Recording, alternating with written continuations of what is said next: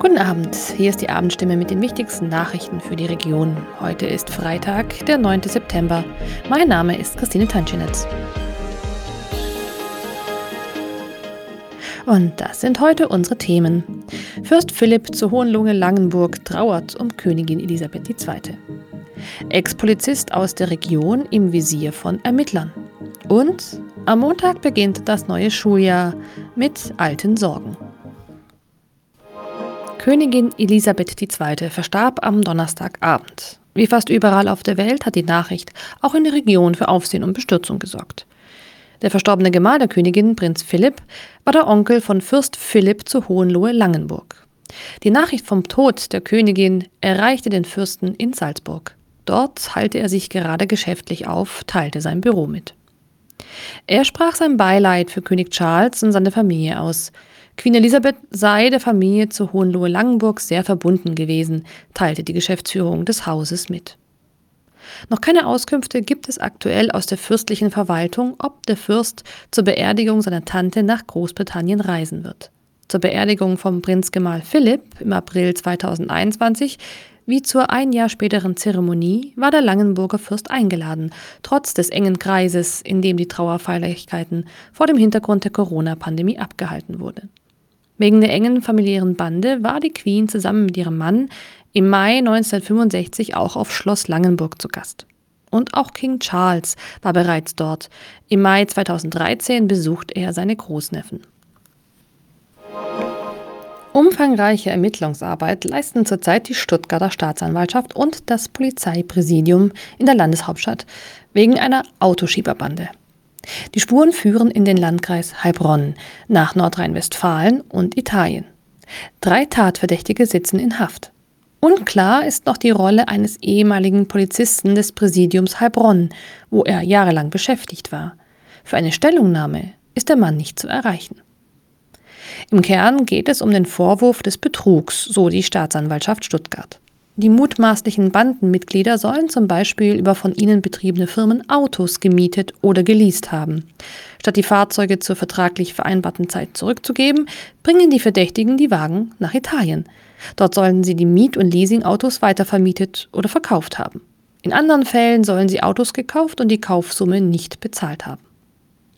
Im Großraum Stuttgart in Nordrhein-Westfalen und in Italien durchsuchten die Ermittler 14 Wohnungen und Geschäftsräume.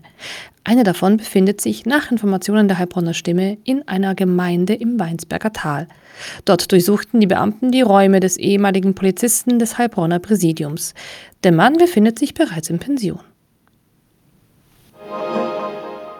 Baden-Württembergs Kultusministerin Theresa Schopper von den Grünen blickt skeptisch auf den Schulstart am kommenden Montag. Zum einen seien im Südwesten fast 900 Lehrerstellen noch nicht besetzt, zum anderen steige der Personalbedarf weiter an. Als Gründe für die problematische Personallage nennt Schopper zum einen die vielen Flüchtlingskinder aus der Ukraine. Zum anderen sorgten aber auch Pensionierungen sowie Schwangerschaften und Elternzeiten für Lücken. Außerdem besteht auch im Südwesten das Problem, dass gewisse Regionen für angehende Lehrkräfte als Lebens- und Arbeitsort unattraktiv seien. So sei die Nachfrage nach Stellen in Universitätsstädten wie Freiburg, Heidelberg und Karlsruhe groß.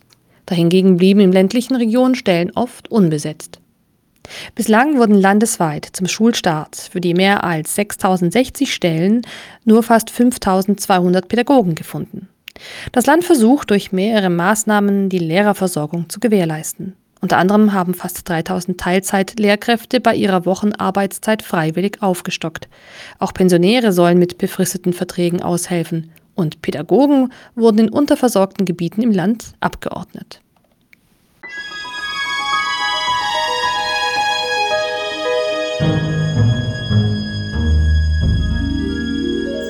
Sagenstimme.